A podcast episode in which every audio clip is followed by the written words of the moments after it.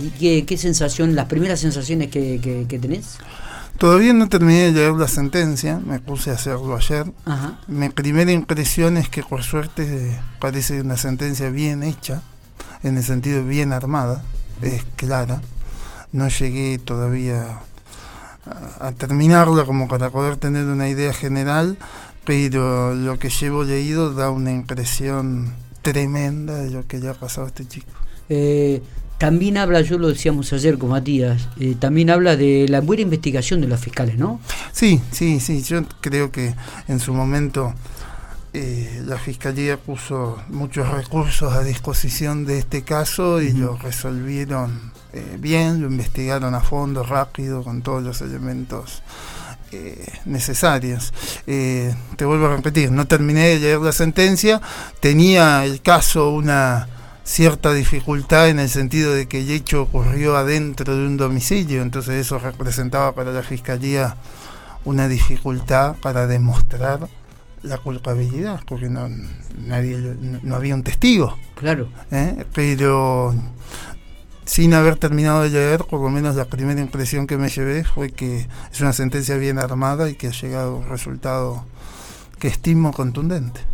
No, no, no la he leído tampoco. Eh, eh, Yo me iba a poner toda esta semana, porque eh, todo este fin de semana es, larga. Es, 125 páginas, sí. es una sentencia extensa de las que yo he leído. Pero hay sentencias que son extensas sin sentido. Claro, empiezan a dar vueltas. De lo que yo llevo leído, me parece que, es, repito, es una sentencia bien armada. O sea, está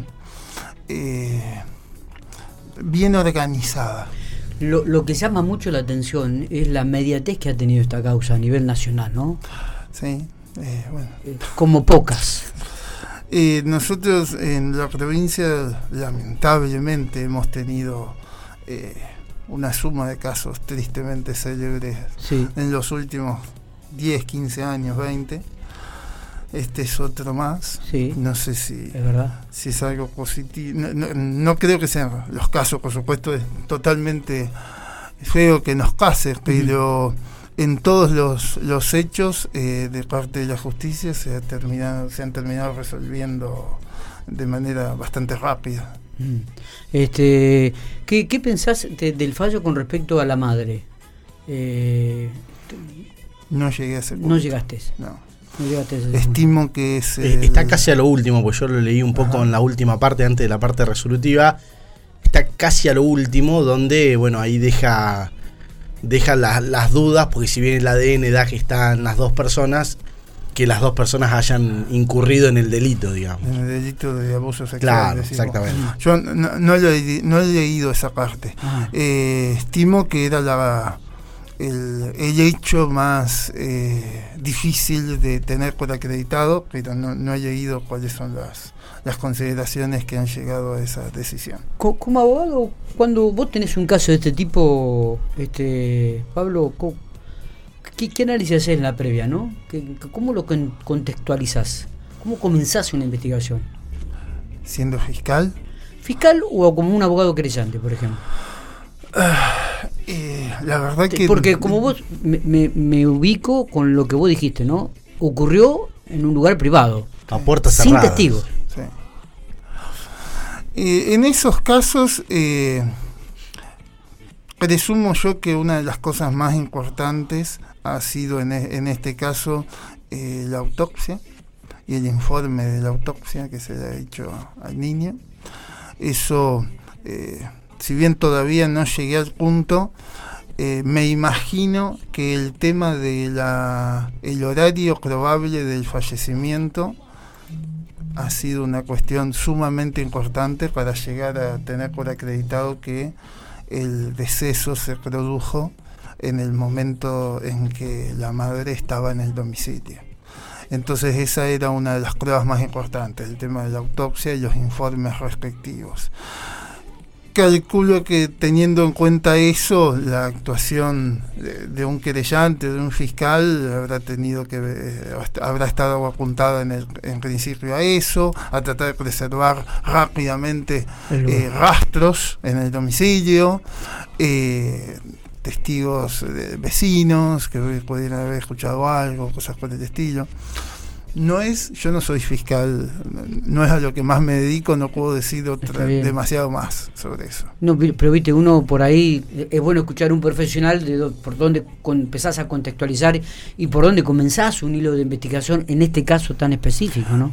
Eh, la, la investigación arrancó, creo que de oficio, ni bien Lucio llega a los, al hospital claro. y ahí detectan que tenía visibles rastros de, una golpiza. De una golpiza, exactamente. Entonces calculo que ahí se activó en el acto una, una investigación eh, con allanamientos y el resto de cosas para encontrar elementos. Está, y, y, indudablemente, como vos decís, y coinciden, creo que una de las... es eh, lo, lo, lo del médico forense Toulouse, ¿no? en, en la autopsia que fue determinante con su con su veredicto y con su análisis y con lo que redactó, que se, que se va conociendo de a poco. Vuelvo a repetir, el tema de la data eh, de la muerte, o sea, no la data, la fecha se sabe, sino la hora, debe haber sido uno de los puntos fundamentales determinantes. porque eso es lo que determina si la madre estaba o no en el domicilio al momento del fallecimiento porque sabemos que está demostrado que en determinado momento se fue a trabajar. Sí, claro, exactamente. Entonces eso debe haber sido eh, sumamente determinante para porque si no, no la podrían haber condenado por homicidio. O sea, se caería el delito principal. Así que calculo que eso ha sido muy importante. Eh, nos vamos al tema ahora que tiene que ver con eh, el jury de enjuiciamiento que se le ha pedido y, la mediatez que ha tenido también eh, en todos los medios, sin fundamento la mayoría, porque la mayoría no ha leído absolutamente nada, con respecto a eh, la, jueza Ana Clara Pérez Bacester. ¿Qué, opinión te respecto? He, leído algunos Twitter que vos habías hecho, que habías escrito, y, bueno, me pareció también importante que, que, lo, manifestaras, ¿no? Que manifestaras un pensamiento en ese, en ese aspecto. Correcto. Eh, a ver, yo he leído eh, hace unos días, ¿por qué escribí lo que escribí en, en Twitter hace dos días. Sí. Fue creo que el martes o miércoles. El primero de febrero. el miércoles. Eh, el lunes creo que salió una noticia a nivel nacional de que se había hecho una denuncia penal contra la jueza por incumplimiento de los deberes de funcionario público. Y el meollo de la, del hecho que se le imputaba eran básicamente no haberse dado cuenta lo que iba a pasar después. Y cuando yo leo eso, uno no solo es, eh, los que estudiamos abogacía tenemos, eh, además de una vocación, cierta vocación, un, compromiso institucional que eh, a uno le hacen. Creemos que el Poder Judicial, al, igual que el resto de los poderes, son una parte fundamental de la sociedad y del Estado. y entonces, por lo menos en mi caso, eh, realizar eh, acusaciones livianas de fundamento me, genera rechazo. Entonces, a partir de eso, acá no hay... esto es un una pavada. Están armando una, metiendo una denuncia penal para sacar una nota periodística, fue exactamente lo que pasó.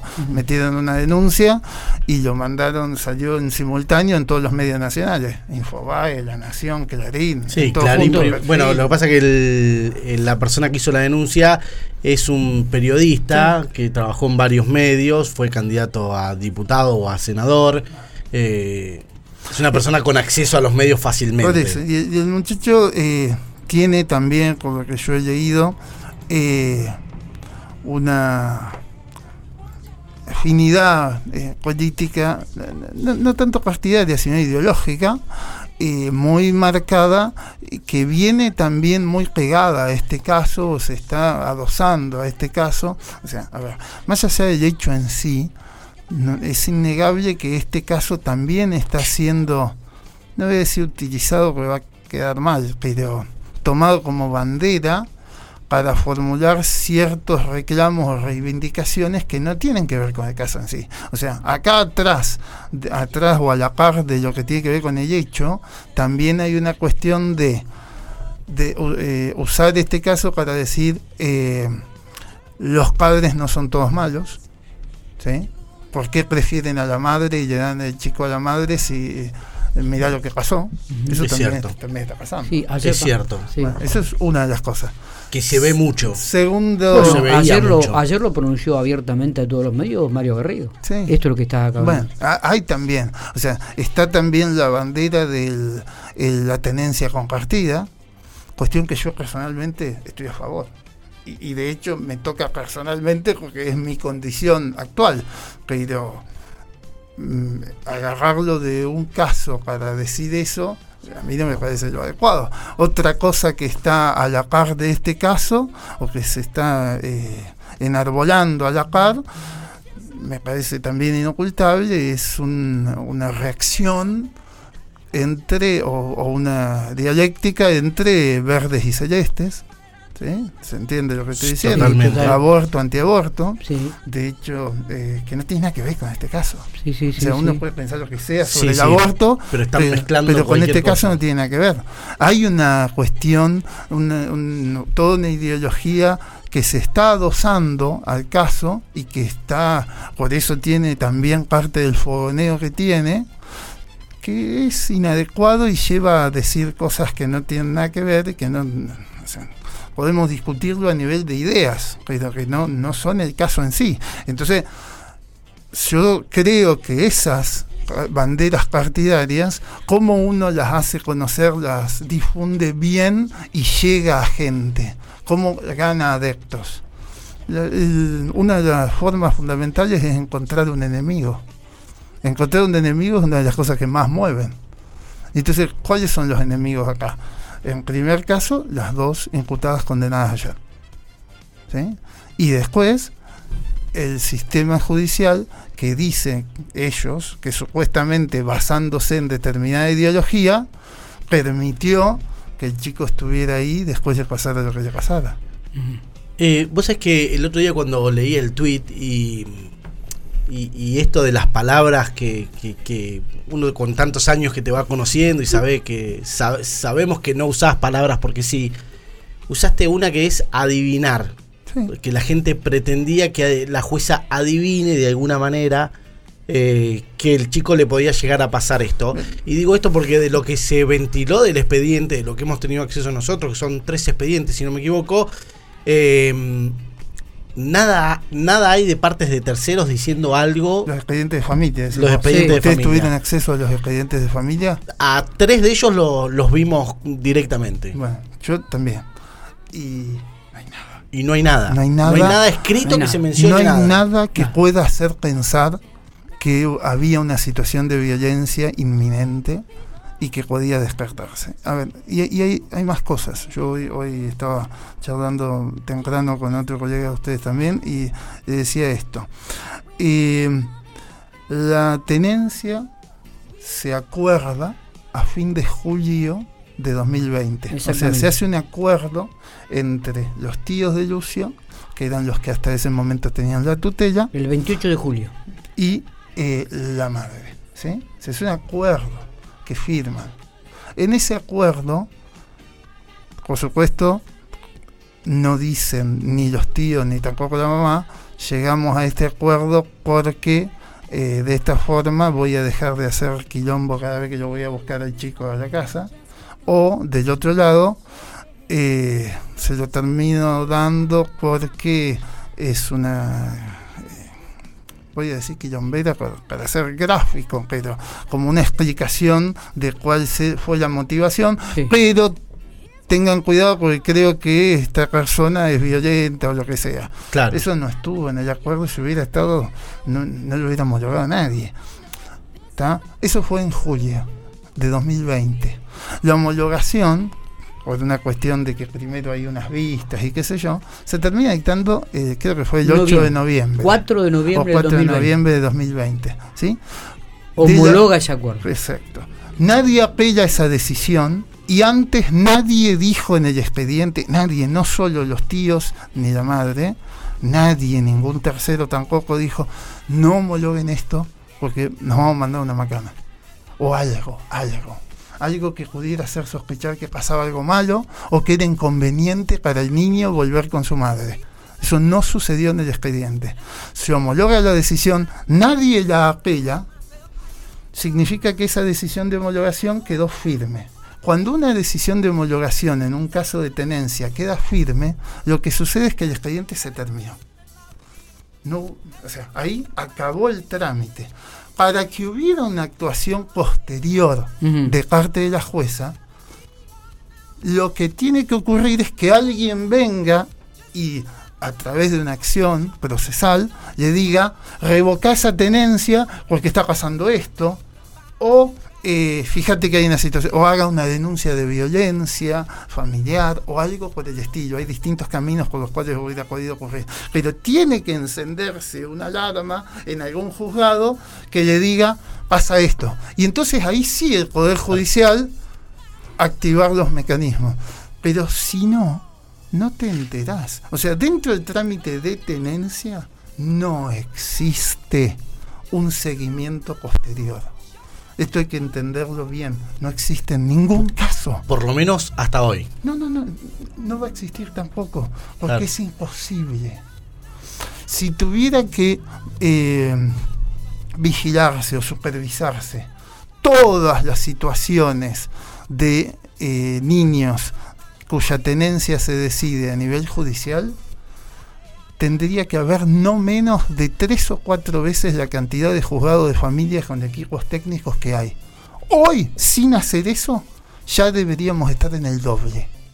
O sea, voy a decir algo que va a sonar medio crudo, pero si el Poder Legislativo Provincial quiere hacer algo que sirva en serio, lo primero que podría hacer, más allá de, de circo con un juicio político, es poner la guita de, de la panca en general. Rico tiene dos juzgados de familia, poner cuatro. Santa Rosa tiene tres, poner seis, ocho. Poner uno en General Hacha o otro en General Hacha. Poner uno en Victorica o en 25 de mayo, etcétera. Se le ha tirado a los juzgados de familia una enorme bola de cosas para hacer en una situación completamente compleja que, lo digo de verdad, más allá del caso concreto, es imposible que hagan. No lo pueden hacer, ni estando 24 horas del día, los 365 días del año. O sea, si se quisiera hacer una cosa que sirva de verdad, hay que generar más juzgados de familia. Cuesta guita, mucha. Pero si uno dice, che, voy a- la verdad que esto vamos a tratar de revertirlo, vamos a hacer algo que sirva para que no ocurra algo como esto. Para que bueno, cada caso sea revisado a fondo. Una de las cosas podría ser duplicar o triplicar la cantidad de juzgados de familia. Y equipos técnicos. Y equipos técnicos. Y equipos técnicos. No, si no, no hay posibilidad alguna. Eso de vamos a sacar una ley para que revisen eh, todas las tenencias o se supervisen todas las tenencias o no, es una idea impracticable. Es humo. No, va, no, no puede suceder si no hay guita para eso. Y eso lo tiene que decidir el Poder Legislativo. Pero no me quiero perder en, en la pregunta en sí, porque me fui para lados que no correspondían. La jueza decidió en noviembre de 2020, ¿sí? Sí. Y ahí terminó el expediente. De la sentencia penal dictada ayer, surge que los primeros hechos de cierta, o sea, indicativos de que podía estar ocurriendo cierto ámbito de violencia Sí. o cuestiones de violencia, ocurrieron en diciembre de 2020 al menos un mes y medio después. Y se, se atribuyeron, lo- los testigos lo- le dijeron que la madre eh, lo explicó por una caída de bicicleta, que fue cuando se quebró la mano. sé Sí. Un mes y medio después. Ese es el primer hecho que podría haber despertado una alarma. Ya había terminado el expediente de violencia, de tenencia, y nadie vino a decirle a la jueza, fíjate que pasó esto.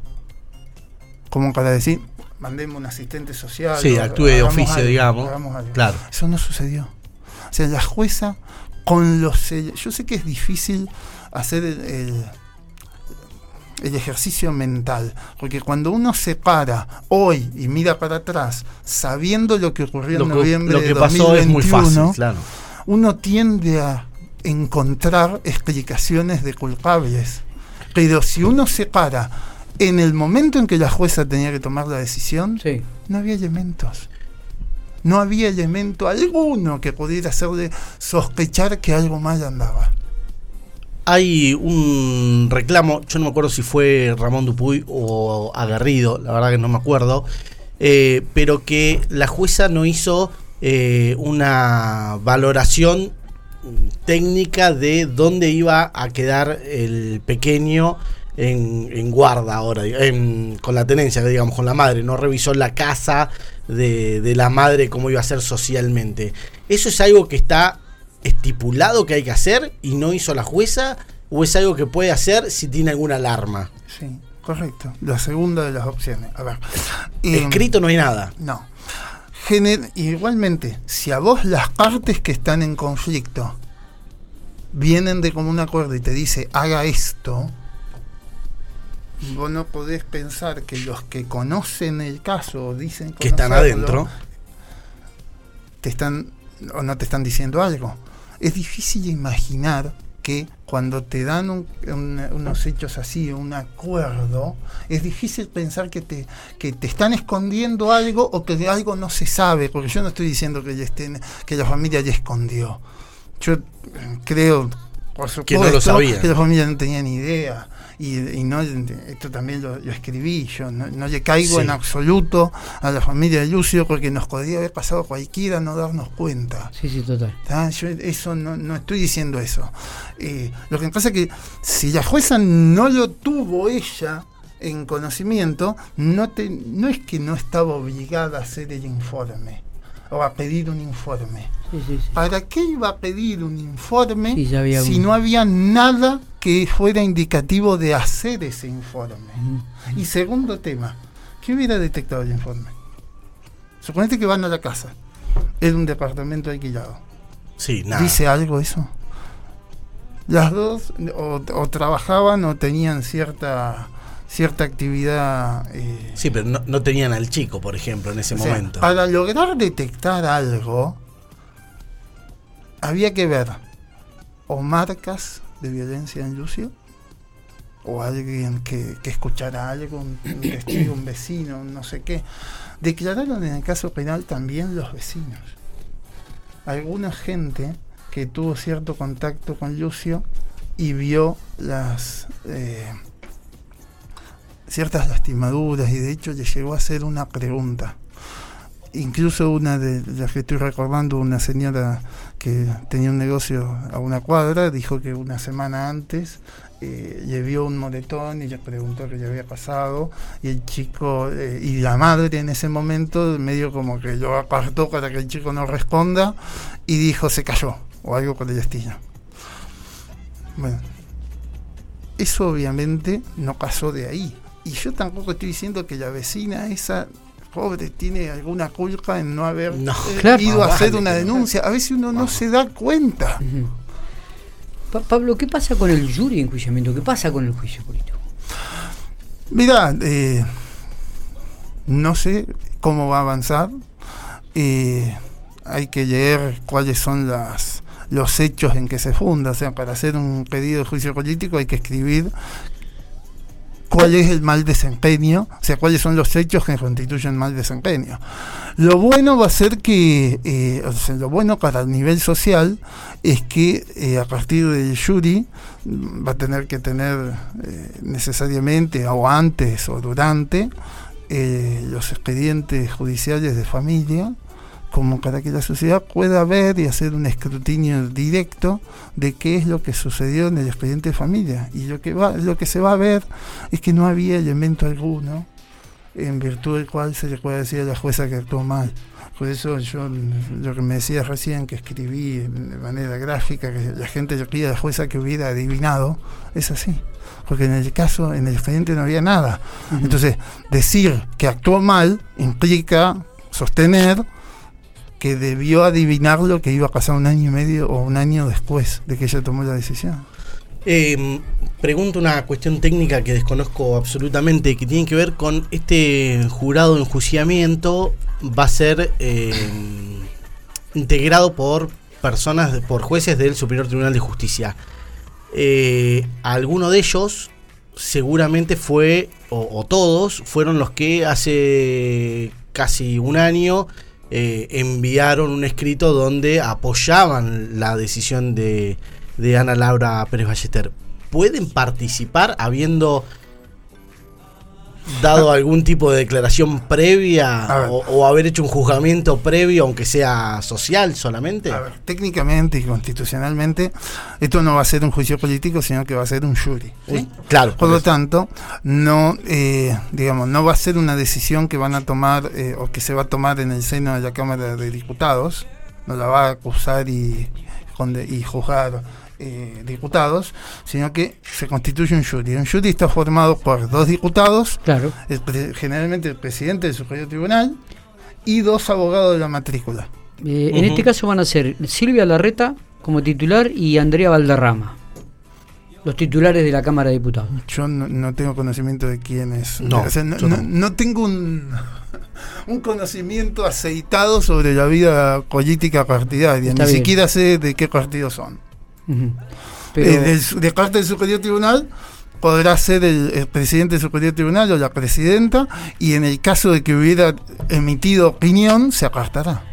eh, obviamente que eh, el fundamento que ha puesto el ámbito político para el jury de enjuiciamiento es el mal desempeño en sus funciones, es lo que vos decías. Habrá que ver ahora, cuando tengan los expedientes del juzgado de familia en su poder, cómo argumentan este eh, esta acusación, ¿no? A mí me consta también que cuando esta cuestión del jury ya se, se barajó, eh, allá cuando se despertó la noticia, o sea, después del tragiquísimo hecho, eh, la jueza mandó una nota a la Cámara de Diputados poniéndose a disposición para dar las explicaciones que correspondieran y para darle la documentación que hiciera necesaria.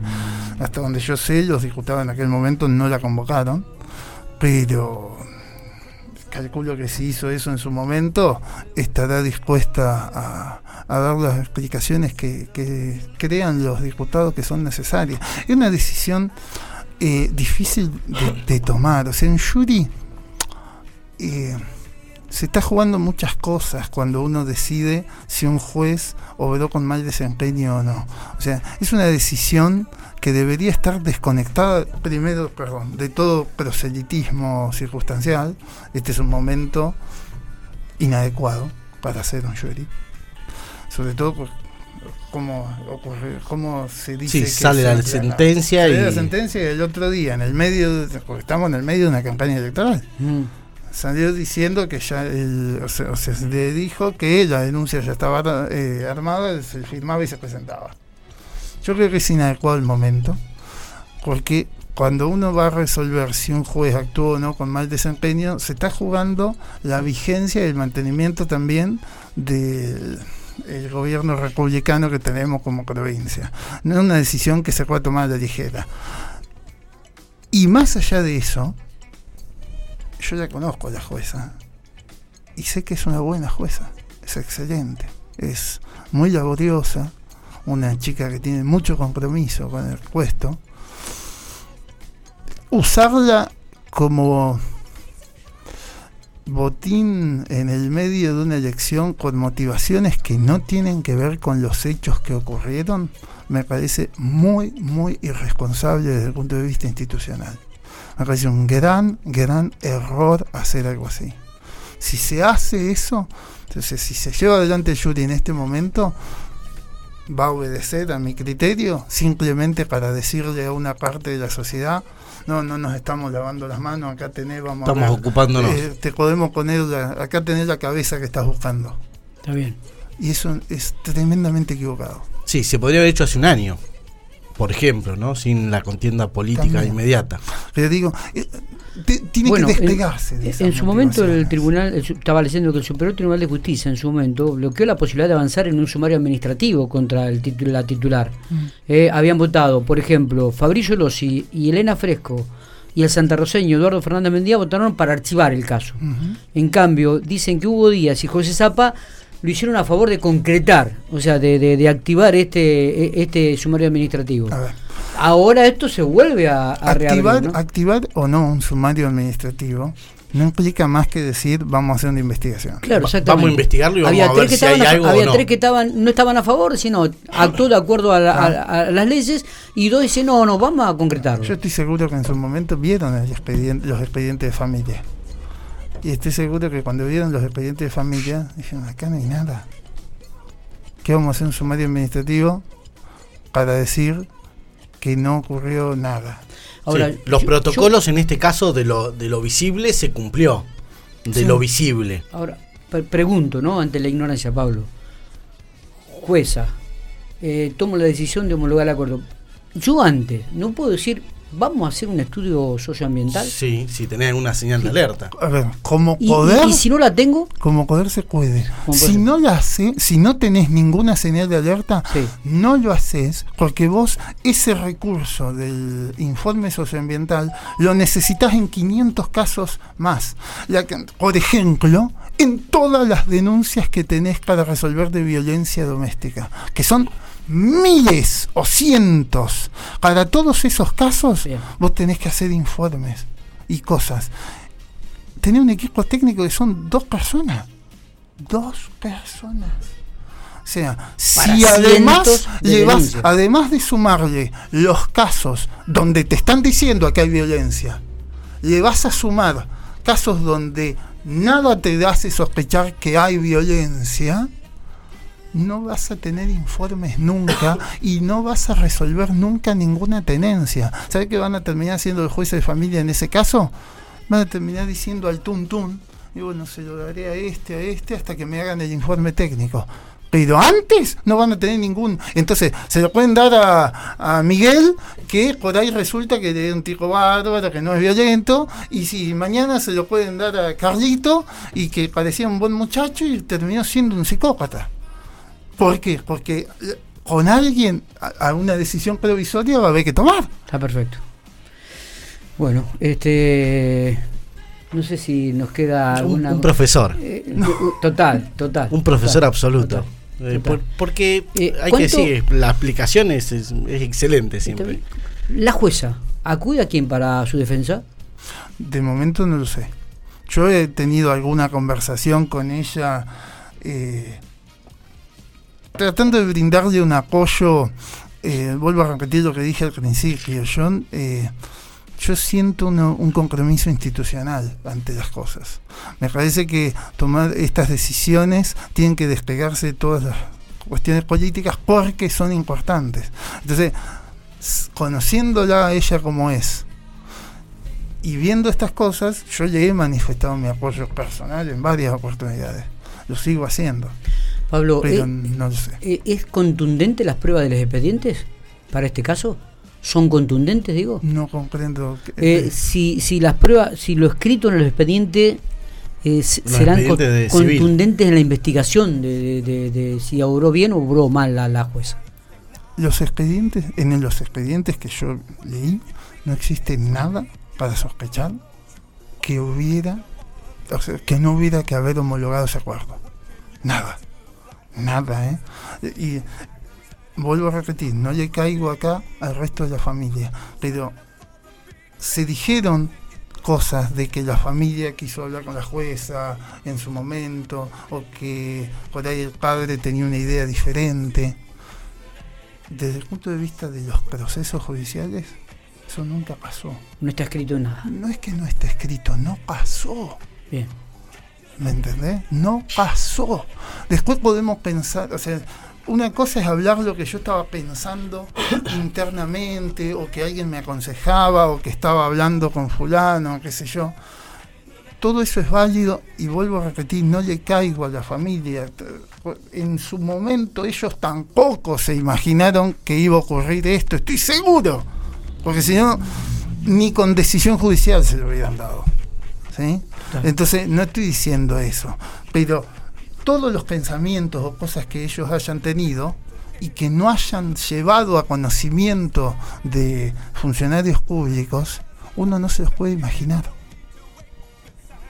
Pablo, te agradezco muchísimo estos minutos. ¿eh? Hace ya 30 minutos que estamos hablando sí, con 35, Sí. Ha sido claro, es un profesor, es impresionante. Es un este, profesor. Me encanta. Tendrías que venir todas las semanas a desarrollar algún tema.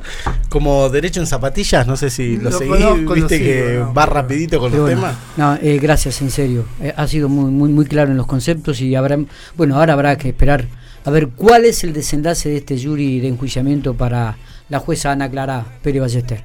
Gracias, Muchas Pablo. Gracias a ustedes.